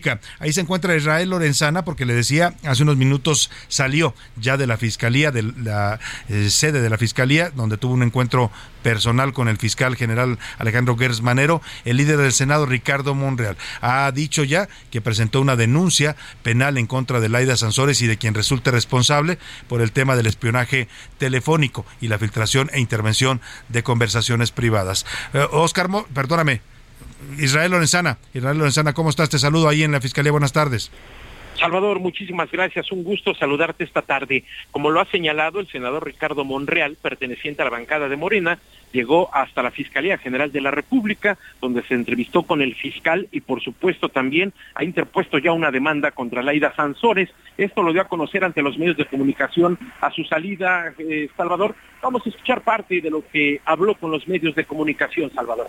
Son intervenciones de comunicaciones privadas que de acuerdo con la Constitución y la ley son inviolables y también por difusión. No solo es el delito de intervención de comunicaciones privadas, sino también el de la difusión. Por eso no se excluye de responsabilidad la persona, aunque diga me hicieron llegar estas eh, intervenciones de manera anónima, eso no es suficiente ni basta para que el delito se configure por la simple difusión con fines de deterioro a la imagen de una persona. Pues Salvador, a su salida habló con los medios de comunicación, señaló que confía en las autoridades, confía en la fiscalía y dijo que había venido en calidad de ciudadano a interponer esta denuncia. Salió caminando, abordó su camioneta y se retiró Salvador García Soto. Es la información que yo te tengo. Muchas gracias, Israel Lorenzana. Te agradezco el reporte. Y pues ahí está, ha procedido legalmente tal y como lo había anticipado. Ricardo Monreal, senador de la República, ha denunciado penalmente a Laida Sansores. Pide que se investigue no solo cómo obtiene estas conversaciones privadas, que es un delito, el, el- la forma en que se obtienen, que es espionaje pues eh, telefónico, y también la difusión, ¿eh? porque tanto, eh, tanto quien graba una conversación privada como quien la difunde está incurriendo en una ilegalidad, en una invasión a la privacidad de los ciudadanos, y eso es lo que denuncia Monreal, y dice, eh, también incluso la acusa de peculado. El peculado es porque la señora usa la infraestructura del gobierno estatal de Campeche, los recursos públicos, pues, para difundir estos temas ilegales. Y también ahí dice hay un peculado. Y además lo interesante es que dice Monreal, pues que va a llegar hasta las últimas consecuencias, ¿eh? que le pidió al fiscal que por favor haga su trabajo y que no se puede permitir que una autoridad, como es una gobernadora de un estado, esté violando flagrantemente la ley, haciendo esto una fiesta, ¿no? Y luego el presidente la celebra y le aplaude, dice, no, Laida es, qué bárbara, Laida, una luchadora social, no, no, casi casi es una, un prototipo de las mujeres mexicanas, así la presenta el presidente, cuando la señora está evidentemente haciendo cosas ilegales y violentando la ley. Vamos a ver en qué termina esto. Monreal dice que si es necesario va a pedir que se desafuere a, la señora Laida Sansores, que se le elimine el fuero constitucional que tiene y que haya un juicio de procedencia en la Cámara de Diputados. Ahí es donde creo que en todo esto, como dicen por ahí, la marrana torcería el rabo, porque la mayoría de Morena dudo mucho que vaya a querer eh, desaforar a Laida Sansores. Pero vamos a ver en qué termina. En todo caso, el pleito eh, político escala ya ahora a los tribunales judiciales. Vamos a estar atentos. Vámonos por lo pronto a otros temas importantes. Le platico. Ya le decía que el presidente López Obrador va a sostener otra reunión con John Kerry ya creo que esta es la cuarta o la quinta, si no me equivoco, ves que el presidente y John Kerry se reúnen. John Kerry es, es la cuarta vez que se reúnen, es el enviado especial de la Casa Blanca para el cambio climático, es el hombre que está coordinando todos los esfuerzos en Estados Unidos para transitar hacia las energías limpias o energías renovables, dejar atrás el petróleo y los combustibles fósiles y empezar a usar, por ejemplo, autos eléctricos. Hay toda una serie de parámetros y de fechas que se ha fijado Estados Unidos para convertirse en un país que reduzca sus emisiones y de esa manera contribuir al cambio climático. Y es importantísimo, ¿eh? ¿Por qué? Porque estamos hablando de uno de los países que más contaminan al planeta, que es la industria estadounidense. Eh, así es que en México, pues Estados Unidos ha presionado para que México también haga este esfuerzo, porque somos socios comerciales, somos vecinos, y en esa, en esa intención ha venido cuatro veces ya John Kerry. Va a reunirse este fin de semana con el presidente López Obrador en Hermosillo, Sonora. Esta tarde tendrá una reunión ya directamente. Desde esta tarde eh, va eh, John Kerry, viaja hoy y mañana estará en, en- Hermosillo. Así es que vamos a, a- precisamente hasta eh, Sonora con Noemí eh, Gutiérrez, nuestra corresponsal, para que nos informe de este encuentro que se prevé hoy por la tarde entre López Obrador, el presidente mexicano, y el señor John Kerry, enviado especial de la Casa Blanca. Noemí, te saludo allá en Hermosillo. ¿Cómo estás? Muy buenas tardes. Hola Salvador, muy buenas tardes. Te saludo desde Hermosillo, Sonora, donde a las 4 de la tarde tiempo local, 6 de la tarde tiempo del centro, comenzará la reunión entre el presidente Andrés Manuel López Obrador y John Kerry, el enviado especial de Estados Unidos para el clima. Se prevé que en este encuentro aborden varios temas relacionados con energías limpias, en especial la planta de energía solar que se va a construir en Puerto Peñasco y de acuerdo a lo que ha dicho el presidente López Obrador, será la más grande de Latinoamérica, pero otros temas que se van a tocar también en esta reunión es lo referente a electromovilidad, los temas relacionados a litio y también la fabricación de eh, baterías. Comentarte que en este encuentro estarán presentes, además del canciller Marcelo Ebrard, las secretarias de Energía Rocionale, de Economía Raquel Buenrostro y también de Medio Ambiente. Será después de que concluya este encuentro que podríamos tener una conferencia de prensa para conocer los detalles y algunos acuerdos que se alcanzaron en la reunión o si así lo recuerdan ambas partes pues solamente se tendrá un comunicado. La información como siempre la tendremos en los espacios informativos de El Heraldo. Hasta aquí mi reporte. Muchas gracias, muchas gracias, Noemí Gutiérrez. Estaremos pendientes de tu cobertura de esta reunión importante entre el presidente mexicano y el enviado de la Casa Blanca para el cambio climático, el señor John Kerry. Oiga, le dieron un premio, un premio bastante importante, el premio Princesa de Asturias, al arqueólogo mexicano Eduardo Matos. Es una autoridad en materia de arqueología, es el descubridor del Templo Mayor y es uno de los hombres que más han documentado el mundo prehispánico. Incluso también un crítico de algunas eh, políticas de la 4T, esto de andar moviendo la fecha sobre la fundación de Tenochtitlan, esto de decir que el árbol de la noche triste ya no es de la noche triste, sino de, eh, de la victoria, en fin, cosas polémicas que se ha habido en este gobierno. Eh, él, aquí lo entrevistamos en una ocasión y decía que pues la historia no, no, no debe estar sujeta a interpretaciones, simplemente son los hechos que ocurrieron y así tenemos que aceptarla y vivirla. Pero da gusto de verdad que se reconozca a este gran mexicano que es el doctor Eduardo Matos. Milka, cuéntanos de este reconocimiento que le otorga la corona española. Sí, así es, Salvador. Bueno, pues este reconocimiento se otorga hoy, precisamente 28 de octubre. Y fíjate que durante su presentación él dice algo muy bonito y dice, es que este premio no es solamente para mí, es para todos los arqueólogos, es para todos mis maestros, es para incluso todos los mexicanos, ¿no? Porque es parte del esfuerzo que, que, que él ha logrado como... Claro, hacer de hecho aquí lo entrevistamos cuando se anunció la, la- la- que le entregaron que le dieron el premio Princesa de Asturias, le hicimos una entrevista que la verdad a mí me gustó mucho porque ya nos adelantaba eso, que este reconocimiento pues no lo veía como algo personal, que no, no se envanecía con esto, que él decía, para mí es un reconocimiento al trabajo de toda la gente que ha trabajado conmigo, que ha colaborado para mis equipos, mis estudiantes, la gente que él ha ido guiando en el mundo de la arqueología. ¿Te parece si escuchamos parte del discurso y el mensaje que dio de agradecimiento el doctor Eduardo Matos? Me parece. Vamos a escucharlo. Los premios y reconocimientos no son solo para las personas o instituciones a quienes se les otorga, son también para aquellos maestros que nos formaron, para las instituciones que nos apoyaron en el transcurso de nuestro devenir académico y que hicieron posible desarrollar nuestro conocimiento, ya en la investigación, ya en el desempeño de nuestro quehacer. De mis maestros, Recuerdo con especial cariño a muchos de ellos. Al arqueólogo Román Piñachán, a Johanna Folhaber, al arquitecto y arqueólogo Miguel Meschmacher.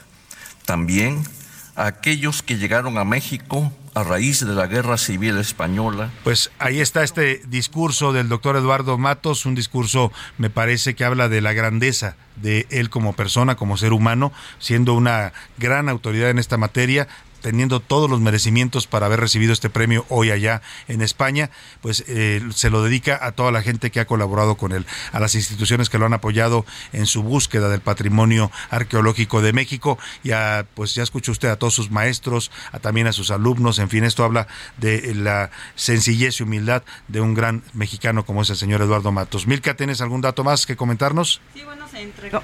Sí, sí, bueno, se entregó a las 12, bueno, todo, el evento termina alrededor de las 12 de la tarde, fue entregado también de mano del rey Felipe de España. Se lo dio personalmente el rey. Personalmente uh -huh. estaba ahí la, la, reina Leticia y bueno, la familia real en general, la princesa Leonor y la infanta Sofía. Bueno, pues ahí está este premio y este reconocimiento merecidísimo al doctor Eduardo Matos. Vámonos a, rápidamente al entretenimiento con Anaí Arriaga que nos cuenta sobre la bioserie de Miguel Bosé. Se va a hacer una serie sobre la vida de Miguel Bosé, sin duda será interesante. El entretenimiento con Anaí Arriaga.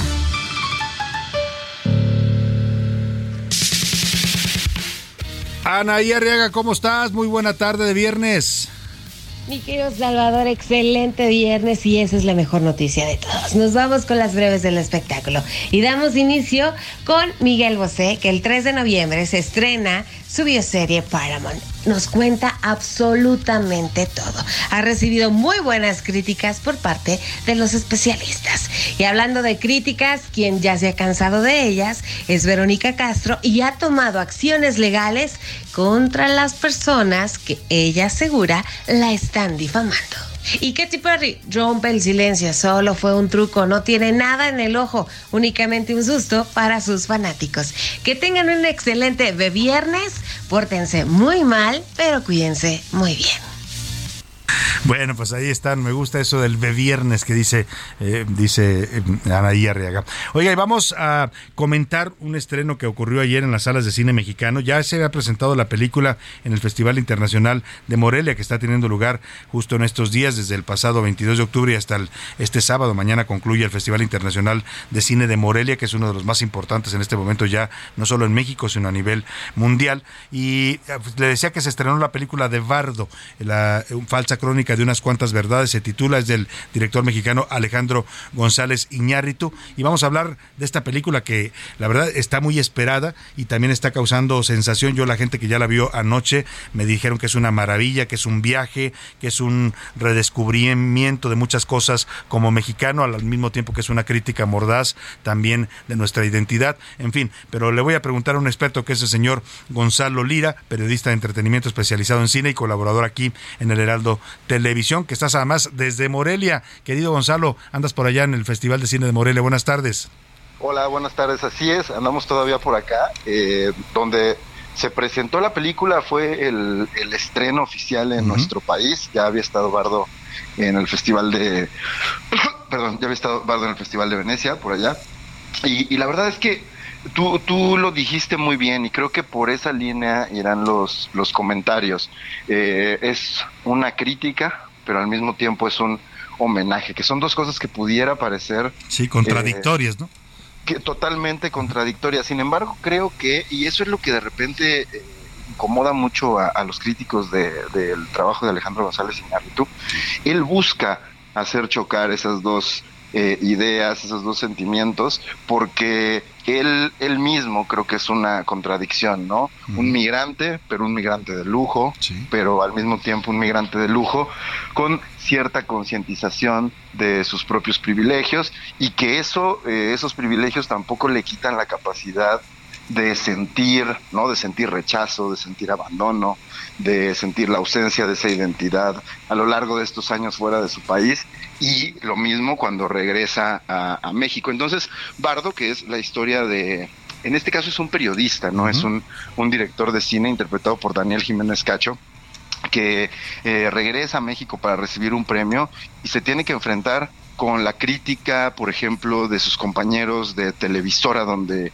empezó su carrera, ¿no? Una televisora más dedicada al entretenimiento, que lo cuestionan y le dicen, tú, tú reniegas de ese pasado, y él les dice, pues sí, o sea, si no fuera por ese pasado, yo no tendría como un punto de comparación, pero al mismo tiempo si me hubiera quedado, quedado y, y le dice como estaría haciendo lo que tú haces, ¿no? Entonces, constantemente eh, nos hace cuestionarnos eso, pero siempre, y eso hay que decirlo, porque creo que a quien le pueda ofender es que no está entendiendo el mensaje, siempre desde su privilegio. Creo que Iñárritu no niega que es una persona eh, con la Privilegiada, vida ¿no? privilegiada, ¿no? Y, y- y creo que desde ahí es de donde hace, eh, nutre toda más, eh, todavía más, perdón, hace más eh, gordo el caldo de lo que quiere comentar, porque precisamente él se vuelve la contradicción principal. Sí es un ejercicio de ego y de vanidad, completamente, pero Iñárritu no lo está negando. Claro. Así lo está poniendo sobre la mesa y a partir de ese ejercicio de ego, eh, sí nos hace cuestionarnos ciertas cosas sobre nuestra identidad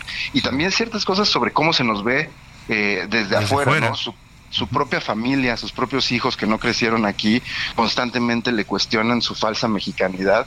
Y pues él dice, no puede ser tan falsa porque soy mexicano. Entonces, eh, creo, creo que eh, precisamente la gente se va a encontrar con eso. No sé si, si ya tuviste chance tú de verlo. No, fíjate que no la he visto. La platiqué ayer con una persona que la vio. eh, me salía, decía, es una alucine, es un viaje. Y me hablaba de momentos muy específicos. eh, quiero que tú me los comentes, cómo los viviste tú, de diálogos que tiene el personaje, que es en realidad, eh, pues como si fuera González Iñárritu, con su madre, con su hija, con su padre fallecido. Cuéntame de esa parte que dicen que también es muy emotiva. Es, se, se vuelve muy emotivo porque precisamente en este ejercicio de, de introspección y, y de reflexión que hace eh, Iñárritu, pues obviamente eh, no puede negar la cruz de su parroquia y todo lo que es en gran medida, además de su país, pues se lo debe a su familia. Entonces tiene estos encuentros con, con, con un padre eh, pues que no necesariamente siempre estuvo satisfecho o, admiradi- o admirador de su trabajo, ¿no? Las, las discusiones que yo más disfruté son las que tiene con los hijos, porque Iñárritu no es un tipo, eh, no, no- digamos, no, no es tan grande, eh, sin embargo creo que sí pertenece a, a esta generación que, que vivió el cambio drástico con la llegada del Internet y, y esos anacronismos pues se... se pues, se exageran, ¿no? Se exacerban eh, a partir de que, de que aparece el Internet. Entonces, la diferencia entre el personaje y sus hijos, no solo hablando de edades, sino también hablando de identidades, eh, el personaje de eh, Jiménez Cacho como Iñárritu sí creció en la Ciudad de México, los hijos no, los hijos hablan en Spanglish, ¿no? Mm, claro. Constantemente les está diciendo, habla, hablen en español y ellos le dicen, ¿por qué si no somos de aquí? No, no crecimos aquí. interesante. Qué es, es interesante, muy interesante, la verdad, eh, creo que eh, incomoda a muchas personas, pero incomoda, es una película que incomoda para generar conversación y esa incomodidad creo que siempre se agradece. Y ese es el cine que vale la pena, el cine que te provoca emociones, que te provoca reacciones, incluso incomodidades y que te cuestiona y te confronta pues con lo que somos al final. Y ese es yo creo que el valor de esta de esta falsa crónica de unas cuantas verdades del señor González Iñárritu. Gracias Gonzalo, es un gusto siempre conversar contigo de cine porque hablas con una pasión y con un conocimiento que da gusto de verdad. Te lo agradezco mucho querido Gonzalo.